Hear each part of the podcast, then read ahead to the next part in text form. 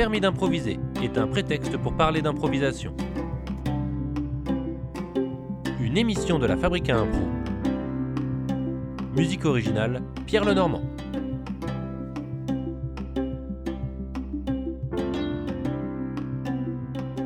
Trémeur Le Floc, bonjour.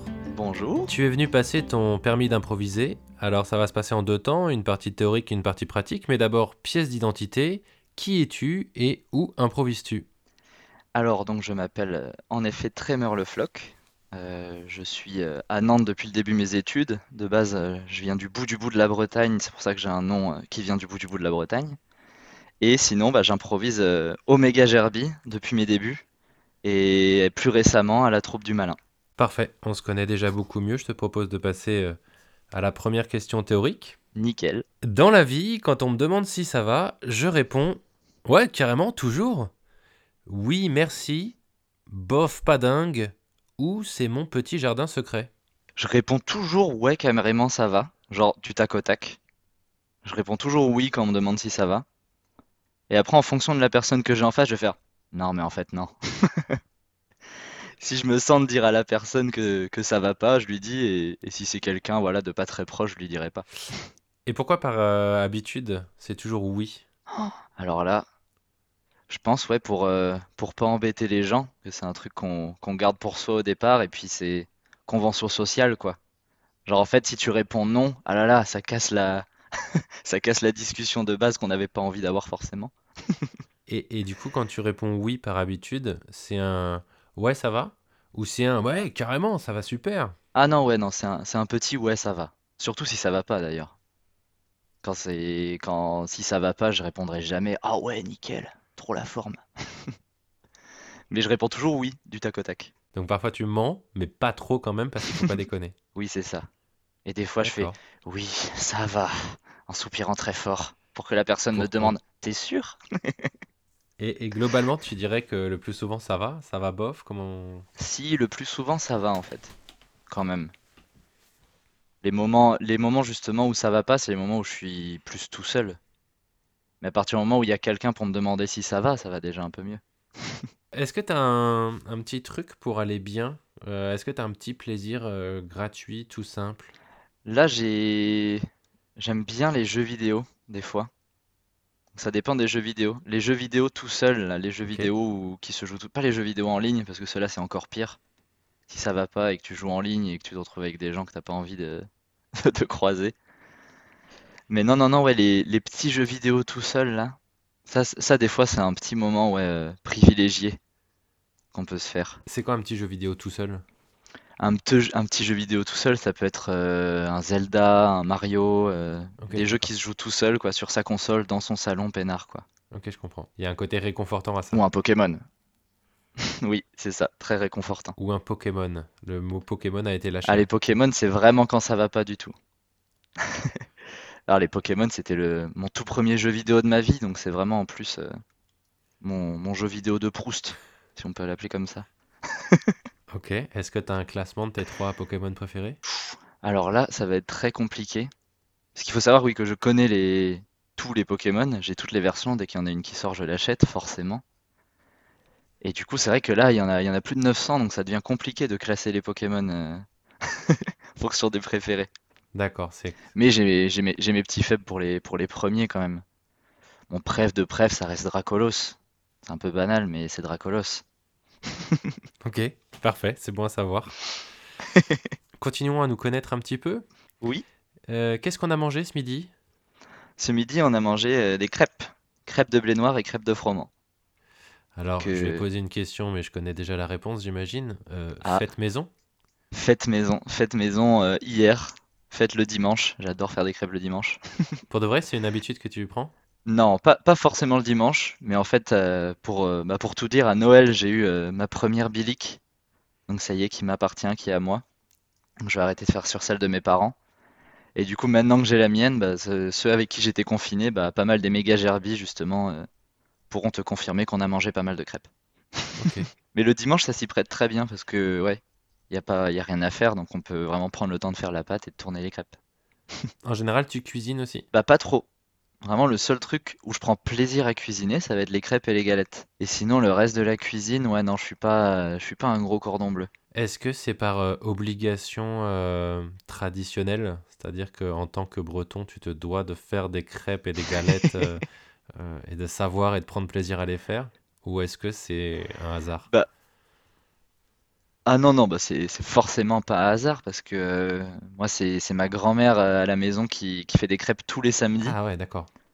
Et donc, euh, donc ma, ma grand-mère habite à Plougastel, là où j'habitais aussi quand j'étais petit. Donc tous les samedis, on allait manger des crêpes chez ma grand-mère. Et elle, elle faisait ça en fait aussi. Elle, elle se lève le matin, elle fait sa pâte, elle fait ses crêpes et au goûter, on arrive et tout est prêt et on mange des crêpes. D'accord. Du coup, non, oui, ça, c'est pas par obligation, hein, on m'a pas forcé, on m'a pas forcé à reprendre le flambeau, mais, Mais c'est plus que oui. Et du coup, euh, au moins maintenant, même en étant à Nantes, bah, je peux manger des, bo- des bonnes crêpes. Avec les recettes de ma grand-mère, du coup. hein. évidemment, c'est les meilleurs.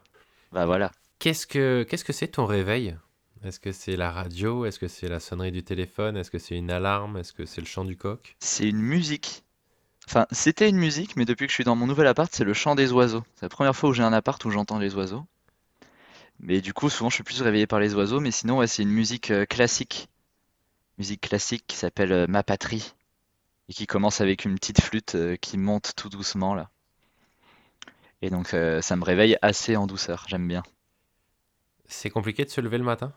Non, ça va. Et avec les oiseaux, c'est mieux même. Je me réveille avant mon réveil. Et du coup, quand mon réveil sonne, je suis prêt. Alors qu'à avant, c'était mon réveil qui me réveillait.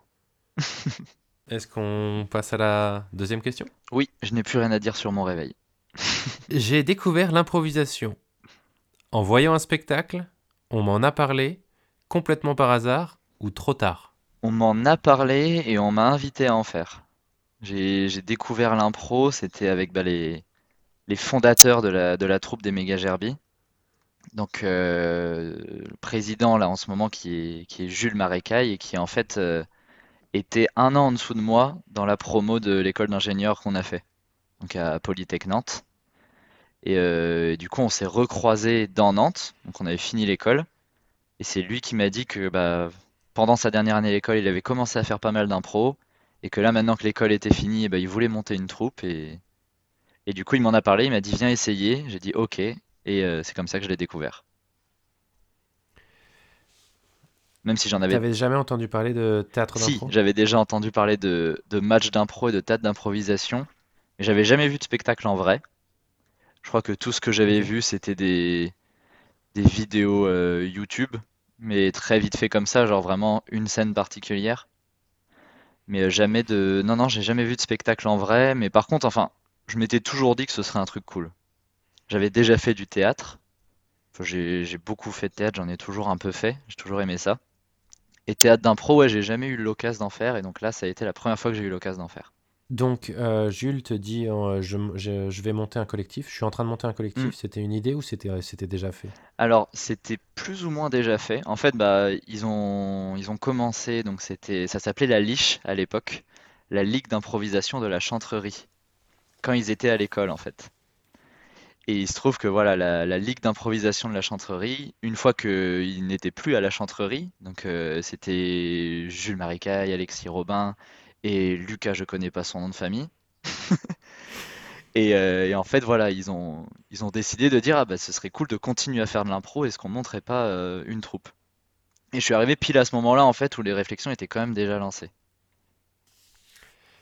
Donc, tu, tu intègres ce collectif qui actuellement n'a pas de nom, C'est ça. qui est l'ex-Liche. Euh, et vous faites, euh, vous faites tout de suite des ateliers ou vous essayez de recruter? Alors moi, moi j'arrive et d'abord on, on fait une séance d'impro, on était, on était cinq ou six, je crois, la première fois, chez, chez Jules, chez Jules et Vincent d'ailleurs, qui fait aussi partie des méga Gerbi, Vincent, et ils étaient colocs à l'époque. Et on fait une séance d'impro et, et ouais, juste comme ça en fait, juste pour, euh, pour voir si, si ça me plaît. Eux, ils faisaient ça pour s'entraîner et pour continuer à faire de l'impro parce que ça leur plaisait. Et moi, ça, ça a été ouais, vraiment un, un peu un- une révélation quand même. Genre, je suis vraiment rentré. euh, j'étais, j'étais avec une fille à l'époque et ouais, je, je suis rentré de la séance d'impro. J'avais une banane, mais comme ça. Mais, et puis elle l'a vu direct, quoi. Et, et c'est vrai que j'étais vraiment aux anges. Je me dis, ah, mais là, j'ai trouvé un truc et ça va être très très bien. Ah ouais, tout de suite, tu accroches à la Ouais, discipline. ouais. Après la première séance d'impro, on s'est on s'est vraiment bien marré, euh, cette première séance d'impro que j'ai faite. Et ouais, vraiment, je suis rentré en me disant, ah là, j- là, j'ai trouvé un truc. Parce que jusqu'ici, je faisais toujours un peu de théâtre et de musique à côté de mes études, parce que c'est des trucs qui me plaisent. Et là, ouais, en rentrant de l'impro, ouais, la première fois, j'ai fait, ok, ça c'est cool. Est-ce que tu arrives à savoir à ce moment-là, qu'est-ce qui fait que ça t'accroche à ce point-là? Euh, le côté, euh, le côté pouvoir euh, faire des, faire des blagues de la vie de tous les jours, mais d'en faire un truc un peu créatif. Je sais pas trop comment l'expliquer. Mais le côté, ouais, de, dans la vie, j'essaye d'être drôle la plupart du temps. Et là, tu vois, de pouvoir le faire, euh, en étant créatif, en inventant des histoires et, d'avoir cette plateforme-là, en fait, pour, euh, pour être drôle, j'ai trouvé ça trop bien. Et puis le côté euh, retrouver des copains aussi, parce que Jules, on se connaissait déjà quand, quand j'étais à l'école, avec Vincent aussi. Et là, c'est aussi le fait de les retrouver et puis de, de découvrir des nouvelles personnes et tout, c'était très très très très cool. Du coup, tu intègres euh, ce collectif Ouais, et après, le collectif s'étoffe, vous recrutez des, des personnes? ouais, c'est ça. Donc on, donc ça part sur Mega Gerby, qui est un nom qui était euh, qui était pré-choisi euh, justement par les par les fondateurs, l'ex-Lich, qui s'étaient déjà dit, ok, ça va être ça le nom. Alors euh, je saurais pas t'expliquer d'où ils l'ont sorti. Je sais que c'était une soirée assez arrosée, mais j'en sais pas plus. Je suis très étonné de cette origine de nom qui vient, qui proviendrait de l'alcool. C'est ça. Mais, c'est mais c'est bien que ça reste un, un mystère quand même, qu'on n'en explique pas trop. euh. C'est des méga gerbilles, on sait pas pourquoi, on sait pas comment, on sait pas, on sait pas ce que ça deviendra. Mais voilà. Donc les, les méga gerbilles, euh, assez rapidement ça se fait. Et puis ouais, après on a mis, euh, on a commencé à recruter des gens un peu dans l'entourage, c'est-à-dire des copains ou des collègues qui seraient tentés pour faire de l'impro. Ou des gens qu'on avait rencontrés, euh, par exemple, euh, Elisa et Alexis s'étaient croisés aux, auditions de- du Malin. Donc voilà, des gens comme ça qu'on croise un peu à droite à gauche et à qui on parle de, ce projet de Méga Gerbi. Et, euh, et la seule de la troupe qui, arrive de nulle part, entre guillemets, c'est Camille, parce qu'on avait mis une annonce sur, sur un groupe de la fac en disant voilà, on recrute, on va faire de l'impro. Et elle a répondu, et puis voilà. Mais c'est la seule qui est arrivée comme ça en répondant à une annonce. Sinon, tous les autres des méga Gerbi, c'est du machin, on a parlé à machin, et, et finalement, voilà, c'est que du réseau. Et, et est-ce que ça joue dans le fait que euh, l'alchimie prend rapidement? Ouais, moi, ça a été un des trucs qui m'a qui m'a le plus étonné euh, dans les débuts des méga Gerbi, c'est qu'on était très très vite une bande de copains. En fait, il y a, que, il y a- il y a des liens un peu partout, et ouais, du coup, euh, ça prend très rapidement. parce que les méga il y a, il y a quoi? Il y a deux ans d'existence? Trois ans d'existence? Ouais, c'est ça, c'est rentrée 2019, septembre 2019, si je dis pas de bêtises. J'espère que je dis pas de bêtises, sinon je vais me faire engueuler. Euh, et du coup, ouais, ça va très vite parce que quand on sait que euh, chaque, enfin, que le confinement de printemps dernier, Hmm. euh, vous l'avez tous ou quasiment, en tout cas une grande partie des méga vous avez été euh, confinés ensemble. Euh, on a l'impression que ça fait euh, 15 ans que vous avez euh, mélangé votre sang ensemble dans un pacte du c'est un peu ça. Mais non, non, non, mais c'est vrai que c'était très rapide. Et puis, ouais, les premières résidences qu'on a fait, on s'est dit, bon, bah, on, fait tout le week-end et on fait de l'impro et on est tous ensemble. Ouais, c'est, des copains, j'ai l'impression de les connaître de- depuis 10 ans. Donc, ouais, c'était assez rapide. Quel impact ça a, ça, sur le, sur le jeu? Euh, sur le jeu, bah, on- moi, je me sens plus à l'aise sur scène. Puis, j'ai l'impression qu'aussi, on, on connaît mieux les autres assez rapidement. Donc, on, on sait ce que les autres sont capables de faire. euh, si on les fait rentrer, si on les appelle, ou si, si on va les aider. Enfin, je pense qu'on... Le fait de mieux se connaître dans la vie, oui, ça permet de mieux se connaître en jeu aussi, quoi. Le premier spectacle que- auquel tu participes, au premier spectacle d'impro, et donc avec les méga gerbilles, euh, c'est combien de temps après Mm. euh, tes débuts de, après ce premier entraînement chez Jules? Euh, ça, je pense que je saurais même pas te le dire. Je crois que c'est c'est arrivé assez rapidement, donc euh, ça a dû arriver en... Non, je te dis, bah du coup j'ai dit des bêtises pour euh, fin 2019. Parce qu'à mon avis, non, c'est plus fin 2019, on a fait pas mal de spectacles, mais du coup c'était plus euh, début 2019 que la troupe a été créée. Mais le premier spectacle, il arrive pas très longtemps après, hein, il arrive quelques, quelques mois après, peut-être deux, trois mois.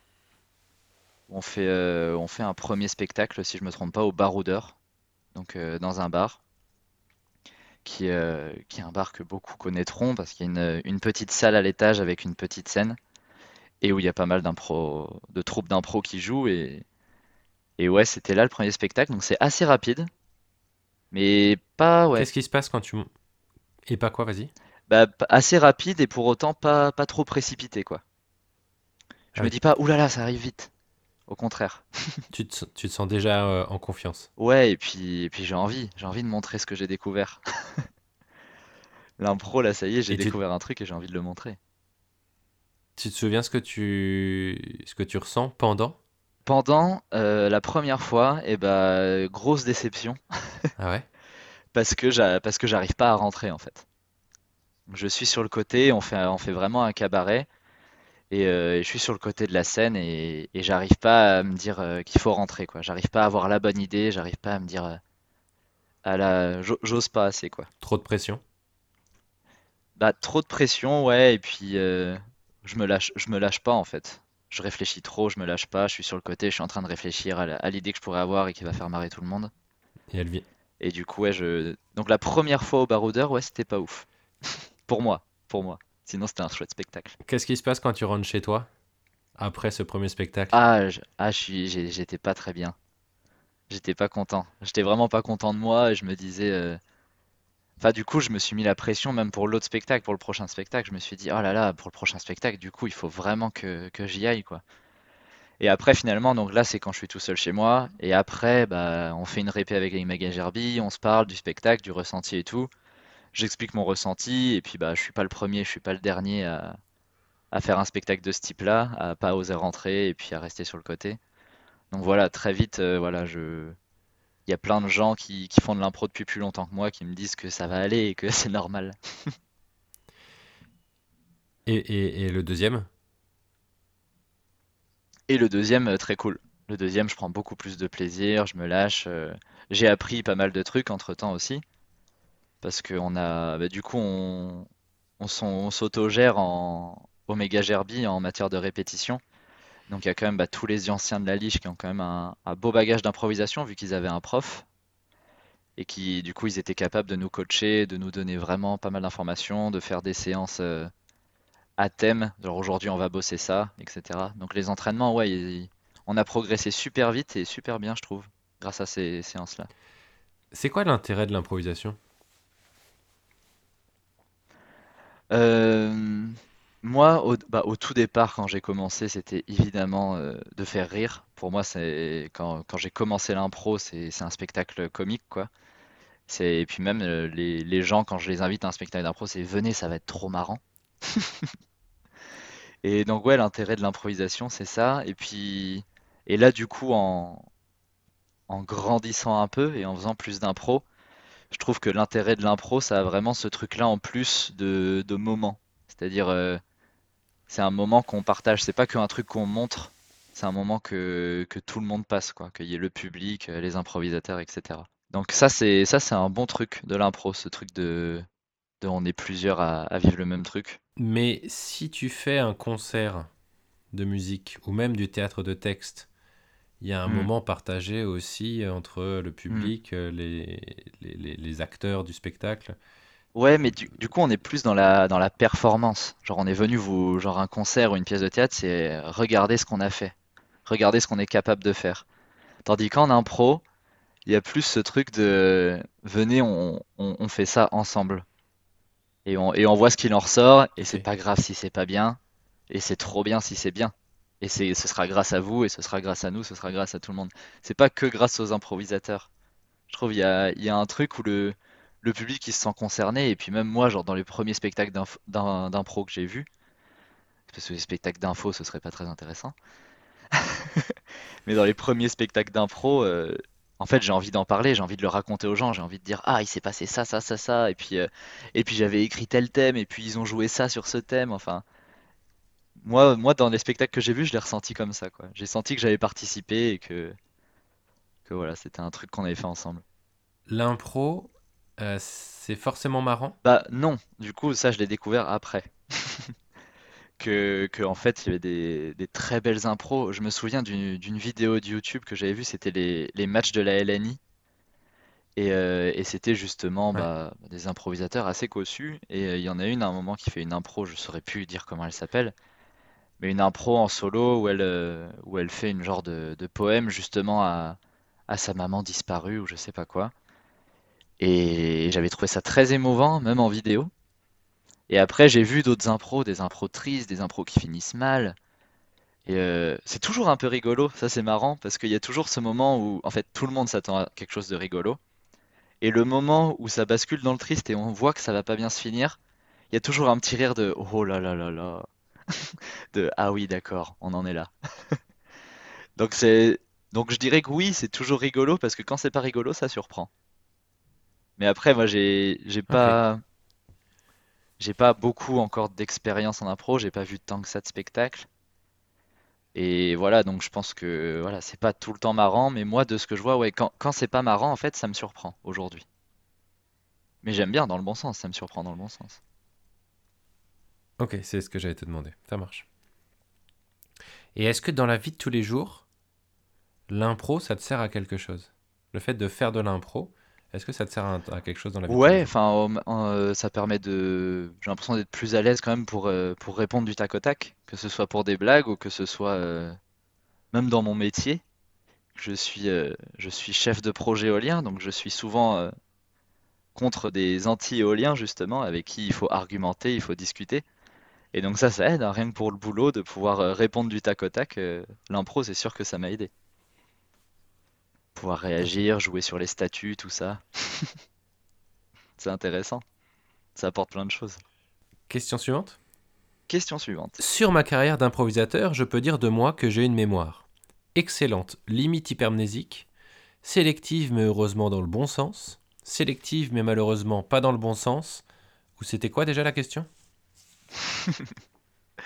Alors, j'ai envie de dire euh, sélective, mais pas vraiment de bon au mauvais sens. C'est-à-dire que je me souviens de, de moments, euh, de moments super cool, et je me souviens de, de moments hyper nuls, ou justement de, de ratés, de trucs où genre je fais une entrée, et je place une phrase, et je reste sur scène alors que j'aurais dû ressortir, et je me retrouve là planté comme un piquet à pas savoir quoi faire.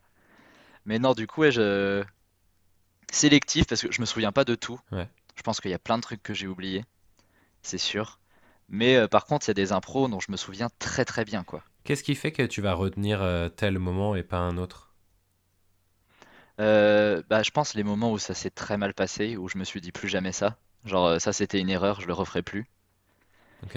Et puis euh, les moments, euh, ouais, les- je pense les moments où je me suis surpris moi-même, ou, ou alors où les autres m'ont surpris, où quelqu'un fait une entrée. euh, je sais plus, bah, je me souviens d'une fois d'Alexis qui, qui rentre, et on était dans un vaisseau spatial, il rentre et il se fait un café, il fait une machine à café super bruyante, et il fait super bien la bruit de la machine à café, et ça m'a, du coup ça m'a marqué, tu vois, encore aujourd'hui. C'est juste ça, hein, juste son bruit de machine à café. Ok. Des trucs comme ça, en fait, ouais, des, des moments où je, où je me fais surprendre, je me dis, oh, waouh! Et si on essaye de, de plonger dans quelques-uns de tes souvenirs, Mhm.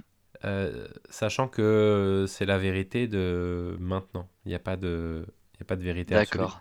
Si je te parle du meilleur spectacle que tu as vu, le meilleur spectacle d'impro que tu as vu, le premier qui te Euh, saute à l'esprit, c'est quoi? premier qui me, qui me saute à l'esprit en spectacle que j'ai vu, euh, en fait, il y avait un, un cabaret qu'avaient fait les, qui, qu'avaient fait les Léchauds à la conciergerie.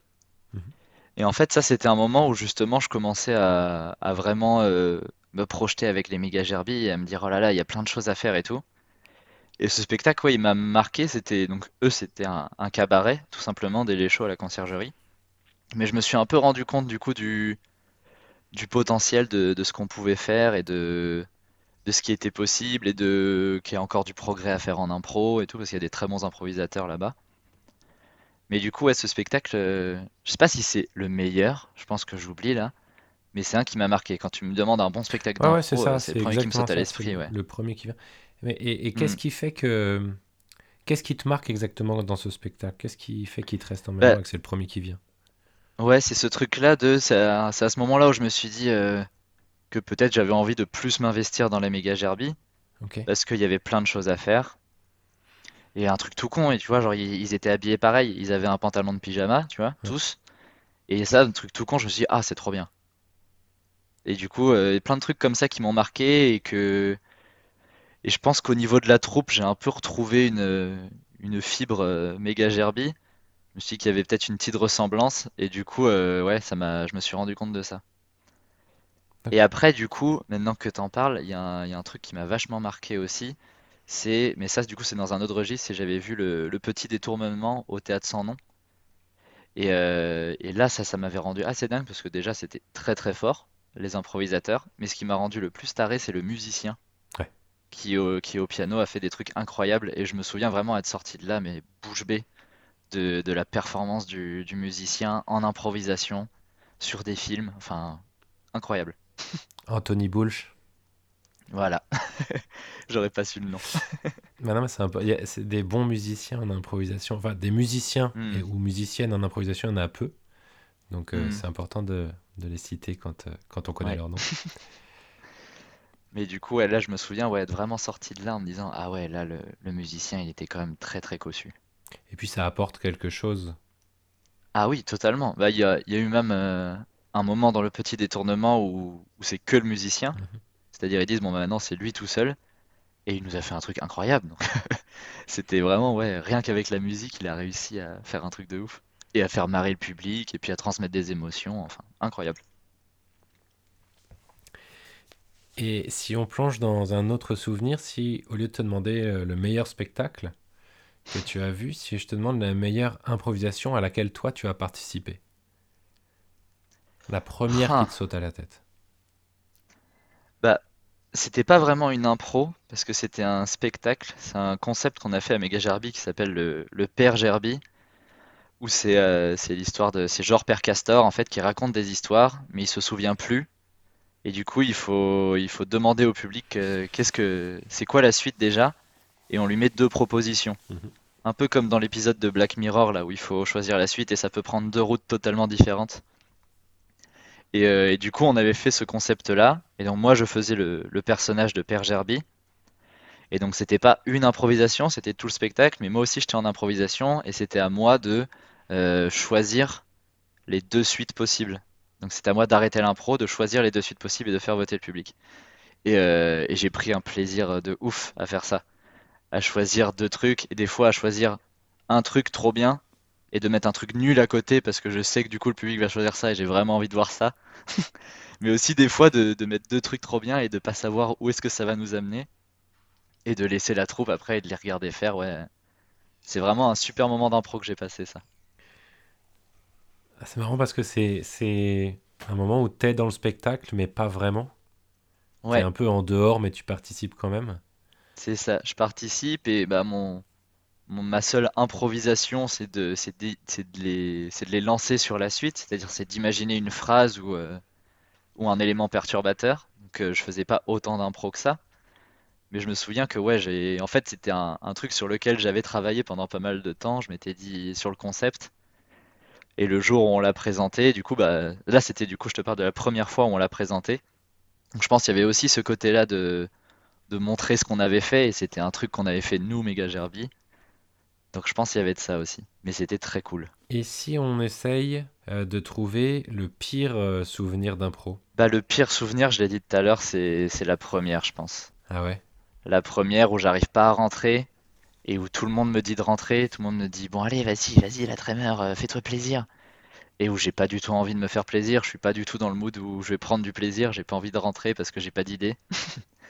Alors que maintenant bah je ça va mieux de ce côté-là. Genre même si j'ai pas d'idée, je rentre et on voit ce qui se passe et c'est et c'est ça qui est bien. Mais à l'époque c'était inconcevable pour moi de rentrer sans idée et de, et de potentiellement me, me rater quoi. Donc ouais, ce- cette première expérience d'impro là, où je suis sur le côté de la scène, où les gens me disent de rentrer, moi j'ai pas envie de rentrer, et je, et je regarde l'heure. Je suis sur le côté, je regarde l'heure et je me dis oh là là, quand est-ce que le spectacle se finit? Donc euh, vraiment, euh, Je, je reviens sur un truc que t'as dit. Tu dis j'avais oui, pas envie de rentrer et de rater. ouais. Ça veut dire quoi rater en improvisation? Bah, raté, à l'époque où je fais mon premier spectacle d'impro, c'était euh, c'était faire une blague de merde en fait. Ok. C'était euh, raté, c'était genre faire un truc et c'est pas très marrant. Et le public rigole pas, ou alors tu entends deux trois personnes qui soufflent du nez dans le fond de la salle et c'est tout quoi. Et ça, et ça c'était raté, ça c'était la hantise de ouais de faire un truc pas marrant ou de ouais. Et maintenant, quelques euh, années plus tard, ça veut dire quoi rater en improvisation? Euh, là, rater en improvisation pour moi, ce serait euh, ce serait faire une bourde. Ce serait, je sais pas, ce serait bah, par exemple genre de tous les de aussi blanc que je puisse être, tu vois, de, de par exemple faire un accent, des trucs qui peuvent arriver comme ça, tu vois. Genre faire un accent et partir sur un truc très touchy. On appelle ça euh, au Méga Gerbi une, euh, une pente où il y a plein de traces de bottes. D'accord. Et du coup, ouais, de partir sur un truc un peu pentu comme ça, un petit point Godwin, un petit quelque chose, euh, où au final on n'arrive pas à s'en défaire et c'est chiant et on sent que le public est pas très à l'aise et toi non plus t'es pas très à l'aise avec ton truc. Donc ça c'est un peu raté. Raté en impro pour moi, ouais, ce serait euh, ne pas être à l'aise avec ce que je suis en train de faire. Ok. Bah, très bonne définition. Mais ouais. Question suivante. Question suivante, allons-y. Lorsque je joue, j'ai une routine porte-bonheur. Oui, mais je ne la révélerai pas au monde entier. Est-ce que boire une bière avant de jouer, ça s'appelle une routine? Oui, j'ai mes chaussettes porte-bonheur et je monte toujours sur scène du pied gauche. Ou pas du tout, aucune, jamais, ou alors c'est inconscient. Euh, bah pas mal le, le ginto maintenant, avant de monter sur scène. Le ginto, ou alors si c'est à la fabrique à impro, le punch. En fait, au, dé- au début, bah, comme tout le monde prenait une bière, je prenais une bière. Mais en fait, une bière, ça dresse sur le bide et je trouve que ça, ça me plante un peu la bière. Tandis qu'un petit truc alcoolisé aux fruits, là, s'il y a une petite cerise, euh, c'est parfait. Mais ouais, plutôt un, un petit cocktail euh, un peu fruité euh, avant de monter sur scène. Et sinon, d'y aller, enfin, un truc que j'ai fait à chaque fois que je suis allé à un spectacle, j'y allais soit à vélo, soit à pied. Et quand j'y allais à pied, il y avait toujours un petit moment où je me Ouais. mettais à courir, et quand j'y allais à vélo, j'y allais à fond, quoi. Le fait d'y aller, de, ouais, de, de se mettre en énergie, se mettre de, énergie. pédaler comme un dingue, ou de se mettre à courir euh, pour arriver au spectacle, pour arriver au bar ou à la salle, quoi. Euh, euh, le côté mise en énergie physique, je comprends. Le côté alcool avant, qu'est-ce que ça, qu'est-ce que ça apporte? Bah, j'aime bien quand même le, même si c'est pas bien, hein, mais le petit côté désinhibant de Ah l'alcool. c'est pas le, pas mon propos. Ouais, ouais, non, mais je pense qu'il y a un truc quand même un peu pervers de, de se servir de l'alcool pour être désinhibé. Parce que ça veut dire qu'il y aurait peut-être un travail à faire pour réussir à le faire sans l'alcool. Mais le petit côté désinhibant quand même de l'alcool, et puis bah plus avec le, avec euh, du gin ou du rhum euh, qu'avec une bière, je trouve justement. Mhm. Mais ce petit, ce petit coup de fouet un peu désinhibant euh, avant de monter sur scène, euh, il est quand même assez appréciable. Moi, ça, ça aide en tout cas. Si, euh, s'il n'y a plus de, de gin ou s'il n'y a plus de punch à la fabrique à impro, euh, qu'est-ce que, comment tu vis la chose? Bah, alors déjà, euh, je porte réclamation, parce que s'il n'y a plus de punch à la fabrique à impro, euh, je ne comprends pas. C'est un mauvais exemple. Mais sinon, euh, sinon, non, non, enfin, je pense que c'est le genre de truc duquel je pourrais m'en passer. Là, je fais routine parce qu'en effet, si, s'il y a un verre de punch, je vais prendre un verre de punch. Mais voilà, aujourd'hui, je pense quand même euh, pouvoir m'en passer. Ça, ça va pas me stresser de me dire, oh là là, j'ai pas pris d'alcool, je vais pas pouvoir monter sur scène. J'en suis pas Oui, là. oui. Est-ce que tu as d'autres choses qui te viennent à l'esprit, des choses que tu fais régulièrement pour te mettre en confiance ou pour te... Est-ce que tu te lances des défis? euh, tiens, aujourd'hui, je vais placer le mot savonnette ou je vais euh, faire tel personnage ou... euh, Non, ça, je, ça, non, je l'ai jamais fait. Et je suis pas sûr que j'aime bien ce truc-là. Enfin, là, euh, c'est des défis à soi-même, mais par exemple, euh, je sais qu'il y a, il y a eu des fois où on se mettait des défis dans la troupe. C'est, ah bah toi, tu dois réussir à placer Montgolfière ou Savonnette, là, dans le Mhm. spectacle. Et ça, je trouve que euh, bah, j'aime moins parce que du coup, on est dans, on est entre nous et on n'est plus avec le public. Et je trouve ça dommage de se faire des private jokes en impro. Alors que justement, enfin, euh, c'est comme je te disais au début, euh, c'est un moment de partage avec le public et on fait, c'est un spectacle que je trouve qu'on fait ensemble un peu. Et donc je trouve ça dommage, ouais, de, de caler des private jokes là-dedans. euh. Je, je parlais pas ça comme, comme forcément des blagues, mais un peu comme, comme une sorte de caucus euh, à long terme. Je Hmm. vais poser la question autrement. Comment tu vis les caucus quand tu fais un match? Et bah aujourd'hui, je n'ai jamais fait de match. Ok, J'ai enfin, j'ai participé en temps parce que là je suis arrivé à la troupe du malin qui fait plus de matchs euh, mais les méga Gerby nous on n'a jamais fait de match.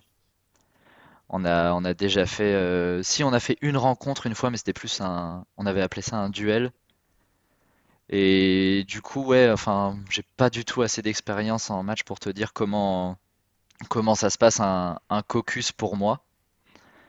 Mais euh, ouais, moi je, je pense que je serais plus à l'aise avec un caucus où, où on dit le moins de choses possible justement. Où on part avec une énergie ou avec une intention plutôt qu'avec des mots très précis à placer ou des, des choses très précises.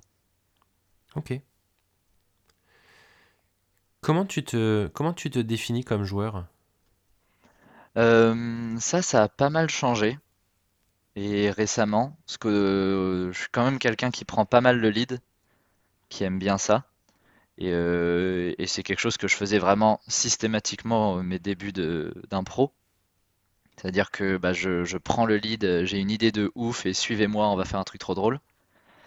Et là, en fait, bah, ça c'était beaucoup avec les méga Gerby. Et avec le malin, ça a beaucoup changé.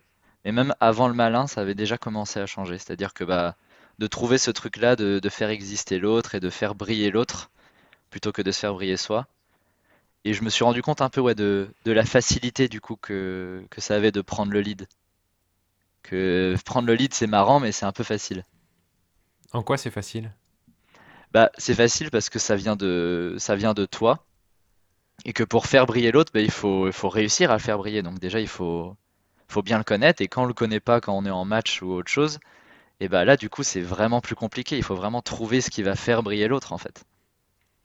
Et quand c'est quand t'es tout seul et que t'arrives avec une idée formidable et que tu guides un peu tout le monde, et bah ouais, il y a, un- petit côté facilité. Je me dis, euh, ah c'était rigolo, mais c'était facile quand même.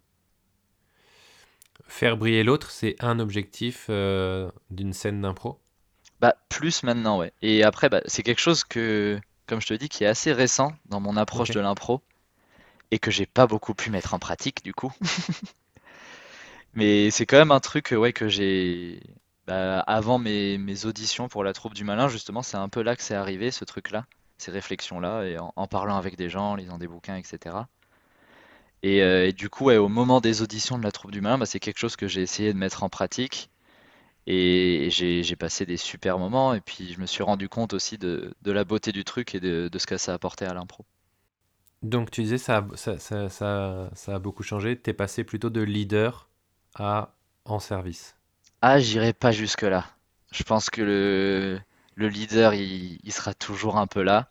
Parce que j'aime bien, en fait. Genre, c'est pas, c'est pas quelque chose que j'aime pas. Ah, J'ai pas, t'es pas pas. passé de l'un à l'autre, t'as rajouté une corde à ton arc. Bah, ouais. Et puis en même temps, non, je pense. euh, Enfin, j'essaye vraiment, justement, quand même de, de, de, de moins prendre le lead. Parce que, euh, comme je te disais, genre, je trouve que les impros, des fois, elles perdent en qualité s'il y a un personnage qui, qui prend tout, quoi. Euh, mais du coup, quand même, enfin, il y a, il y a ces moments un peu où, où ça s'y prête, où il y a, où il faut un lead et où, et où ça va être très drôle et où ça va être une belle impro, etc. Et puis, c'est des trucs que j'aime bien, enfin, de, de base, euh, comme je te disais, genre, j'aime, j'aime bien faire rire les gens, j'aime bien, euh, j'aime bien monter sur scène, enfin, voilà, donc, euh, j'ai pas envie de renier tout ça non plus et j'ai pas envie de, de plus avoir ce plaisir-là. Est-ce qu'il y a des choses que tu veux plus jamais faire en impro ou que tu veux pas faire du tout en impro? Et bah, franchement, il y a des moments où je me suis dit, euh, j'ai commencé à me dire des trucs, euh, genre, euh, ah, ça j'aime moins, ça j'ai pas envie et tout. Et en fait, c'est en, en écoutant un super podcast qui parle d'improvisation, je sais pas si tu connais, ça s'appelle le podcast à impro. Ça me dit rien. Et en écoutant en fait pas mal de- d'improvisateurs euh, parler de, de ce qu'ils aiment faire, de ce qu'ils aiment pas faire, je me suis rendu compte qu'en fait, il y avait beaucoup de gens qui répondaient que bah, en fait, non, c'est c'est bien de faire de tout. Et même s'il y a des moments moins bien, il- c'est cool de, de faire de tout. Et, et moi, ça m'a donné envie de faire de tout, en fait. Et de, et de me planter. Et puis de, et puis de, mais j'ai pas envie de déjà, enfin, j'ai l'impression de pas faire de l'impro depuis tant que ça de temps. Et du Mhm. coup, ouais, je me, je me sens pas de dire aujourd'hui, ah, ça, j'ai plus jamais envie de le faire. Parce que même si une fois ça s'est mal passé, euh, ça peut très bien se passer une autre fois. Euh, alors, je vais, euh, je vais nuancer un peu ma question. Ouais. Est-ce qu'il y a des choses qui t'intéressent pas du tout en impro? Et Ça veut pas dire que tu n'auras pas le hmm, droit de, de le faire une fois de temps en temps, mais là, comme ça, en- là où tu en es dans ton, dans ton parcours, est-ce qu'il y a des choses qui euh, eh ben non, du coup. t'intéressent pas du tout? Non, non, il y a rien qui m- y a- non, mais il y a rien qui m'intéresse pas. C'est-à-dire que tout, tout- j'ai l'impression que ouais, je peux, je trouve un intérêt à tout. En effet, il y a des trucs, je me dis, ah, ça c'est moins bien que ça. Mais c'est pas pour autant que ça m'intéresse pas ou que j'ai pas envie de le faire. Au contraire, là, j'ai, surtout en ces temps-ci où on fait plus beaucoup d'impro, on monte plus sur scène, bah, j'ai vraiment envie de tout faire, j'ai envie de tout tester, quoi. Alors, puisque tu as écouté quelques euh, permis d'improviser déjà, tu sauras que dans la prochaine question, il y a potentiellement un placement de produit subtil. Mais non. Si je veux voir de la bonne impro, je vais à la fabrique à impro, évidemment. Il faut l'avouer, la plupart du temps, je la trouve à la fabrique à impro. Je regrette beaucoup de ne pas aller plus souvent à la fabrique à impro, ou, mea culpa, je ne suis jamais venu à la fabrique à impro. Eh bien, je, regrette de ne pas pouvoir venir plus souvent. Là, en ce moment, euh, c'est clair. Mais, mais ouais, enfin, ça, enfin, la fabrique à impro, au moment où c'est arrivé, moi, ça m'a quand même permis de voir vachement d'impro. Donc, euh, moi, j'ai, vraiment, euh, enfin, ce lieu-là, il a permis quand même d'avoir accès à plein de choses. Donc, ouais, il faut avouer, je vais à la fabrique à impro. Qu'est-ce que... Alors, outre la blague sur la fabrique à impro, euh, avoir un lieu dédié à l'impro, Hmm. ça, ça, toi, ça t'a permis de, de voir un, un peu plus d'impro. Mais de manière générale, qu'est-ce que ça peut apporter de bien et ou de mal euh, à la discipline? Moi, j'y vois, j'y vois vraiment que du bien.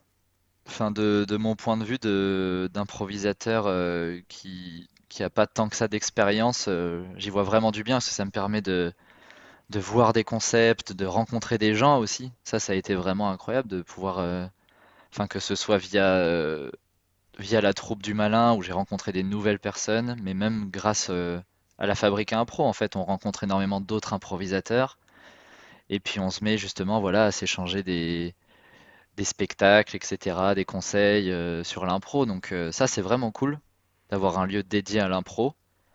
Et non, moi, franchement, moi, j'y vois pas de, j'y vois pas de côté négatif, quoi. Parce que je pense pas que ça enlève de la place à l'impro qu'il y avait déjà avant la fabrique à impro. Genre, je pense pas qu'il y a des lieux où ça jouera moins d'impro parce que maintenant il y a un lieu dédié à l'impro, quoi. J'ai pas l'impression, en tout cas. J'espère que non. C'est pas notre but en tout cas. Voilà. Mais je ne pense pas. Je pense qu'en fait, euh, ça fait que plus d'impro, donc c'est forcément cool. Ah, Bah, c'est l'objectif. Est-ce que tu te souviens de ce que c'est la dernière chose que tu es venu voir à la Fabrique à Impro? Euh, la dernière chose que je suis venu voir, c'est parce que j'étais en, en régie pour un spectacle des Méga Gerbi, qui était, euh, qui était euh, Mère Gerbi du coup. Parce que c'était euh, pas moi qui faisais le père Gerbi cette fois, c'était c'était Elisa. Et du coup, euh, bah, là, le spectacle, je l'ai vu depuis la régie du coup, parce que j'étais euh, j'étais en régie à ce moment-là.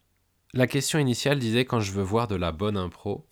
C'est quoi de la bonne impro avec un I majuscule? La bonne impro avec un, I majuscule, pour moi, enfin, c'est quand même des gens qui, je saurais pas, saurais pas comment le dire. Mais c'est des gens qui ont quand même un, rapport à l'impro qui est intelligent, entre guillemets. C'est-à-dire que c'est, il y a quand même quelque chose de, enfin, en fait, je saurais pas dire ce que de la bonne impro, mais je, je pourrais dire, je pense que je trouve être un peu de la mauvaise impro. Ok, dans ce Voilà. sens-là. Et du coup, voilà, c'est des trucs là où que, que je trouve vraiment de moins bonne qualité, des trucs où, où on va avoir beaucoup de sexe, beaucoup de, Ouais. enfin, de thèmes tournés sur le sexe, où on va direct partir sur des clichés énormes. Et donc, euh, je pense que c'est ça justement qui, tous ces trucs-là qui font perdre de la qualité à une impro en fait.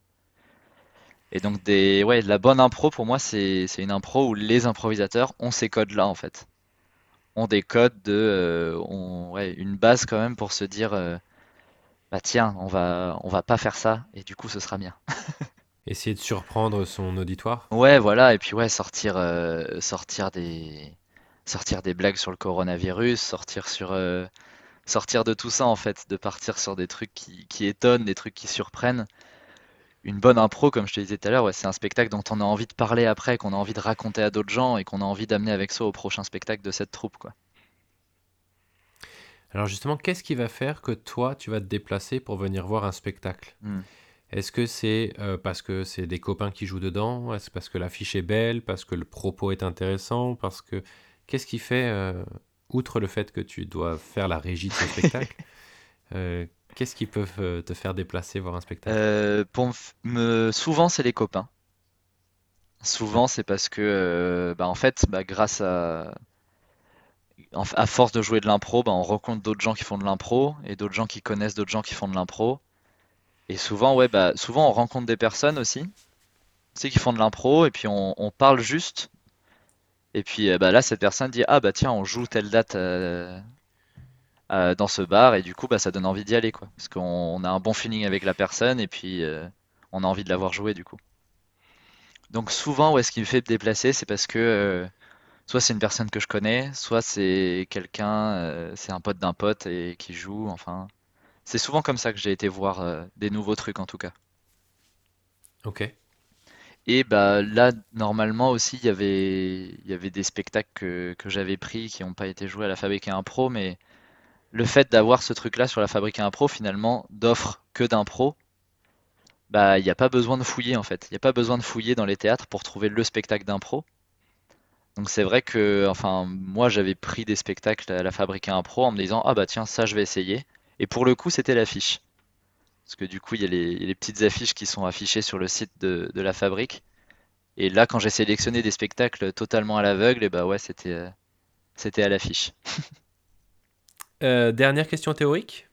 Allez, Quand je serai maître du monde de l'impro nantaise, je régulerai un peu pour qu'il y en ait moins, mais que de l'excellence. Je laisserai tel quel parce que c'est top. Je développerai encore plus pour qu'il y en ait tout le temps, partout, toujours. Ou je donnerai tout le budget à l'excellente fabrique à impro. Quelle question ridicule. et bah, oh, je sais pas si je donnerai tout le budget, mais je vous donnerai 3 ou 4 millions Ok. quand même. Histoire de, voilà. Histoire qu'on tienne un mois ou deux.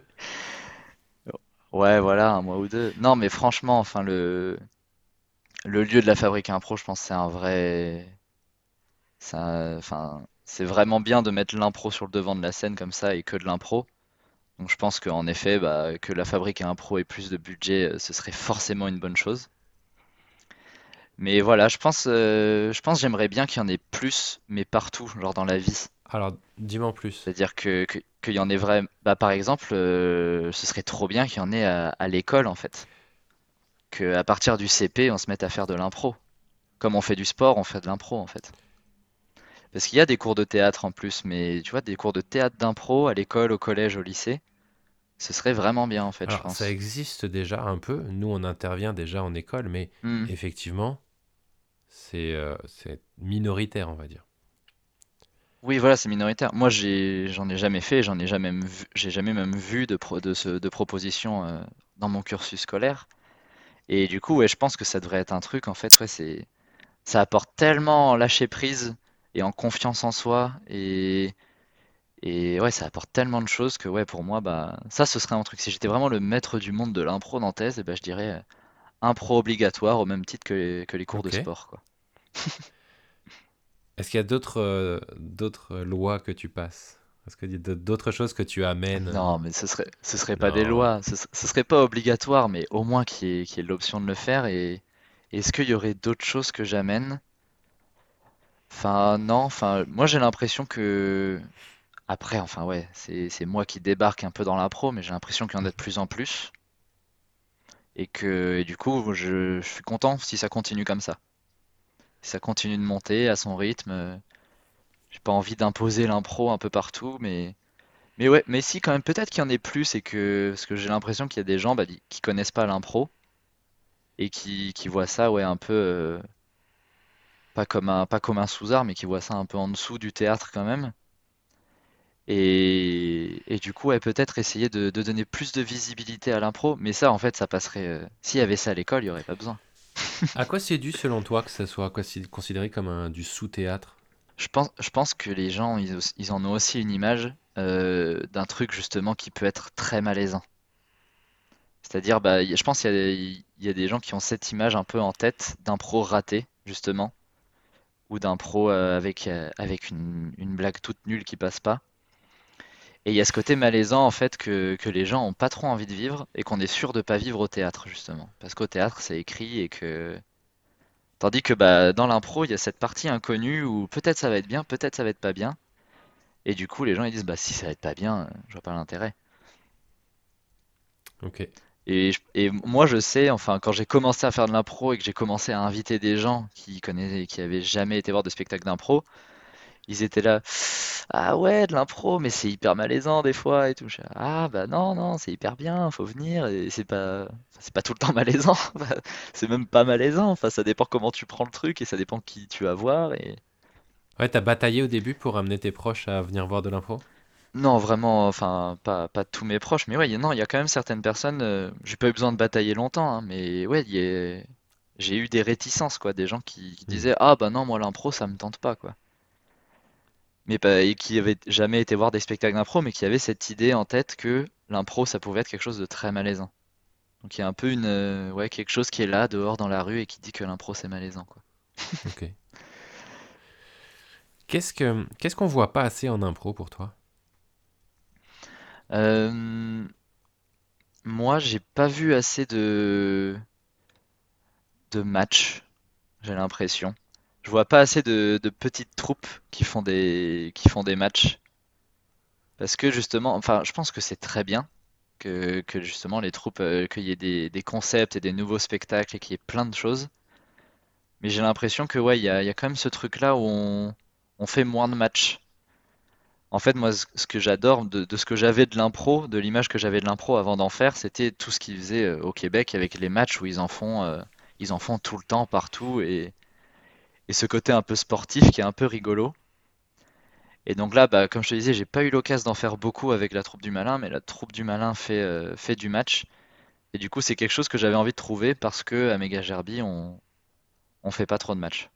Pourquoi les troupes ne font pas de match, selon toi? Bah, purement le, premièrement, il y a le truc purement logistique de, il faut être deux troupes. Donc il faut que, que les deux troupes soient présentes et il faut trouver une salle qui puisse accueillir deux troupes. Ça fait du monde. Euh, il faut euh, pouvoir euh, lever assez de, assez d'argent pour payer les deux troupes. Enfin, c'est-à-dire qu'il va falloir séparer le chapeau entre deux troupes. Donc il y a, il y a peut-être de ça aussi. Mhm. Mais je pense qu'il y a surtout le côté logistique de base. C'est beaucoup difficile, plus difficile d'organiser un truc à deux troupes que d'organiser euh, tout seul son spectacle. Et puis je pense qu'il y a vraiment cette volonté de, de montrer quelque chose de nouveau, d'improvisation. Enfin, je sais que moi, bah, quand, Ouais. quand on a, quand on a fait Père Gerby avec, euh, avec les méga Gerby, et bah, bah, on était très fiers de présenter ça en fait. On était très fiers d'avoir créé quelque chose et d'avoir un truc à montrer. Alors qu'un match, bah, ça existe déjà, tous les codes sont, sont déjà là. Mais voilà, pour avoir vu des matchs du coup depuis quand même, et bah, je me dis que c'est vraiment très très cool. Enfin, moi j'aime beaucoup. Et, euh, et j'aurais- et j'aurais, et j'aimerais en voir plus, ouais. Et j'ai l'impression que bah, du coup, c'est, c'est plus difficile parce qu'il y a vraiment plein de spectacles différents à voir. Et que du coup, c'est plus réservé aux, grandes troupes ou aux troupes avec plus de budget ou qui. Parce qu'il y a ça aussi, il y a, il les troupes qui font des matchs, ils font des troupes euh, intervilles, quoi. Et on va faire euh, Nantes versus Paris, Nantes versus Bordeaux. euh. Donc déjà, il faut avoir le budget euh, pour faire ça, pour aller jusque là-bas, pour faire venir les gens, etc. Qu'est-ce que c'est ton spectacle idéal? Ce serait quoi? Ah, le spectacle idéal. D'impro, pour moi, ce serait un truc où on, on pourrait tout faire, où il y aurait aucune limite physique en fait. Donc c'est-à-dire qu'on, c'est-à-dire qu'on aurait vraiment une, une immense scène, donc on aurait énormément de place. Et puis, euh, et puis si on a besoin de, de faire des feux d'artifice, il y a des feux d'artifice dans les coulisses en fait. Ok. Si, si on a, si on a besoin à un moment de, de faire semblant d'aller en voiture chez quelqu'un, bah en fait il y a une voiture dans les coulisses et puis on peut être dans la voiture. Enfin, tu vois, genre qui est, vraiment genre aucune limite. Et à la fois, j'aime beaucoup l'idée d'un spectacle d'impro, donc qui est sur une immense scène, donc une grande salle de spectacle, l'Olympien ou un truc dans le genre, et où il y a que les improvisateurs. Il y a que les improvisateurs, ils sont là avec euh, avec leur maillot d'équipe ou je sais pas quoi. Et c'est un très grand spectacle d'impro et avec un très grand public en Alors fait. attends, quand tu dis il y a que des improvisateurs, euh, ça veut dire quoi? Bah, c'est-à-dire qu'il n'y a pas, y a pas de décorum. Il n'y a pas de décor derrière, il n'y a pas d'accessoires, il n'y a pas de, y a pas de, y a pas de thème à la soirée. C'est vraiment juste euh, un, un grand spectacle d'impro où il y a des thèmes dans un chapeau et, et par contre il y a énormément de place et il y a énormément de public. Ça, je trouverais ça rigolo. Ce serait pas mon spectacle d'impro idéal, mais je trouverais ça vraiment rigolo. Mais à côté, ouais, le, le côté, le côté grandiose, le côté de, de faire un genre d'impro opéra, c'est-à-dire il y a un orchestre dans la fosse, il y a, il y a une grande scène, euh, on peut changer les décors dans le fond, il y a des effets pyrotechniques. Ça, ce serait ouf. Je le vois très bien en fait le moment de genre oh bah tiens allons dans la forêt et bah là paf il y avait un décor de forêt qui était prêt et tout le fond de la scène se change en forêt. J'aime bien cette idée. Euh, donc c'est une seule histoire très longue où il peut tout arriver et des coulisses gigantesques où tu peux mettre une voiture, un éléphant, des feux d'artifice, etc. Ouais c'est ça. Ce serait un ouais un, un long forme je pense. Ce serait ouais une, une longue impro. Ce serait vraiment tout un spectacle en impro mais où tout est possible. Ok. Ça j'aimerais bien. Avec vraiment un petit plus pour, euh, pour l'orchestre, un orchestre improvisateur. Mais ça, ce serait incroyable. C'est déjà un musicien improvisateur, j'avais trouvé ça ouf, mais alors un orchestre, mais ce serait fou. Parfait. Je te propose de passer euh, à la partie pratique.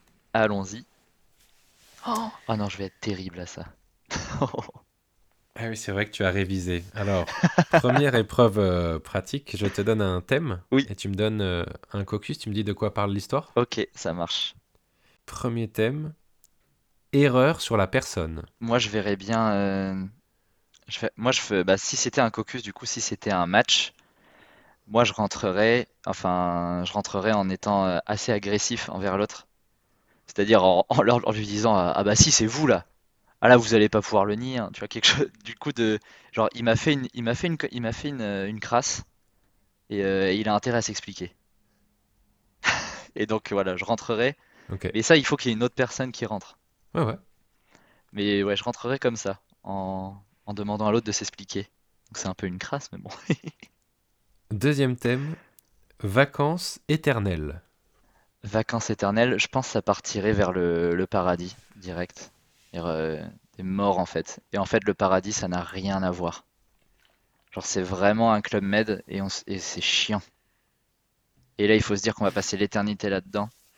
Et euh, il faut trouver une solution parce que c'est chiant à mourir, quoi. C'est un vieux club med où il y a que des vieux. C'est l'enfer. La troisième casquette. La troisième casquette, pour moi, ça part sur un, un personnage qui se réveille la nuit et qui a, qui a vraiment une double vie la nuit, quoi. Genre, euh, il se réveille et puis là, il, il devient quelqu'un d'autre, il va chercher un truc dans son placard. Je sais pas encore ce que c'est.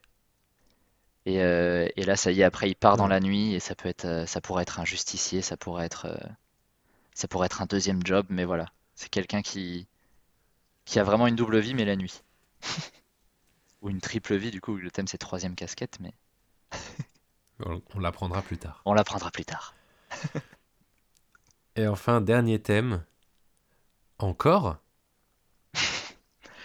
Je pense, si c'était encore, je partirais sur un, une cantine qui n'en finit plus. C'est-à-dire des enfants à la cantine, et en, et en fait, la dame de la cantine leur apporte toujours de la bouffe. Et, ils, euh, et pareil, ils n'arrivent pas à en sortir. J'aime bien les impros comme ça où on peut pas s'en sortir. On est bloqué dans une boucle infernale où en fait. euh, Et vraiment, les enfants, du coup, ils commencent vraiment à élaborer des plans pour réussir à se barrer de la cantine, mais à chaque fois, ouais, il y a la, il y a la dame de la cantine qui arrive avec des plats et c'est infernal, quoi. Ils sont obligés de manger, sinon ils se font engueuler. Sinon, on les resserre. Ok. Ouais, c'est ça. Très bien. Euh, deuxième épreuve pratique. Oui, Je vais euh, te faire choisir une émotion. ok, Ensuite, je te donnerai une galerie de personnages et on jouera toujours avec la même émotion. Et euh, pour chaque personnage, tu me joueras en une phrase comment ce En personnage va exprimer cette émotion. Ok, d'accord.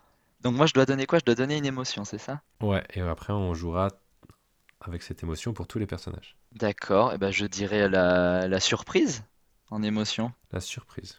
Très bien.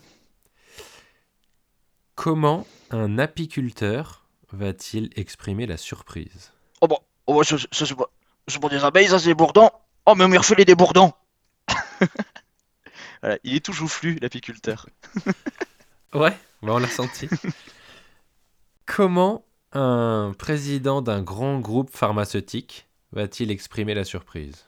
Ah non, là, je, je suis désolé, je, je ne vois pas du tout de quoi vous voulez parler. Franchement, ce, ce lac a été pollué, certes, mais alors je, je ne vois pas par qui. Voilà, je, je suis vraiment désolé. euh, merci. Au revoir. Comment François Ier va-t-il exprimer la surprise? Oh bah, oh bah c'est dégueulasse. C'est ça la France? Oh bah c'est dégueu. Oh non, ramenez-moi au château. Oh non, non, non, c'est dégueulasse. Oh non, ramenez-moi. On se fait souvent une fausse idée des gens. Hein. Oui. François Ier, en fait, ouais. Ah, je l'imaginais pas du tout.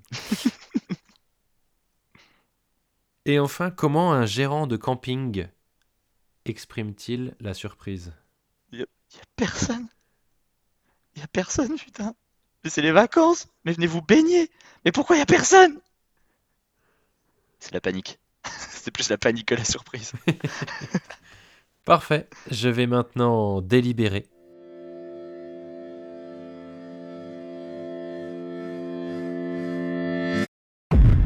Félicitations, tu viens d'obtenir ton permis d'improviser. Trop bien, je suis trop content. Alors, quand on pourra sortir de chez nous, comment comptes-tu l'utiliser? Euh, bah, j'aimerais bien euh, beaucoup rejouer donc avec, euh, avec mes deux troupes qui sont les, les méga Gervier et la troupe du malin. Donc qui m'avaient vraiment dit qu'il serait temps que j'ai mon permis d'improviser parce que là ça commençait à, être content de me garder dans la troupe. Donc voilà, donc vraiment ouais, pouvoir, pouvoir rejouer, pouvoir faire des matchs, ça ça, m'a vraiment tenté. j'ai pu faire arbitrer un match avec le malin, mais j'ai jamais pu encore en faire. Donc ça j'ai vraiment hâte de faire du match. Et puis ouais, pareil, continuer à, à inventer des concepts et puis à, à faire des répés, quoi, à se remettre à faire de l'impro, quoi. Merci Trémer.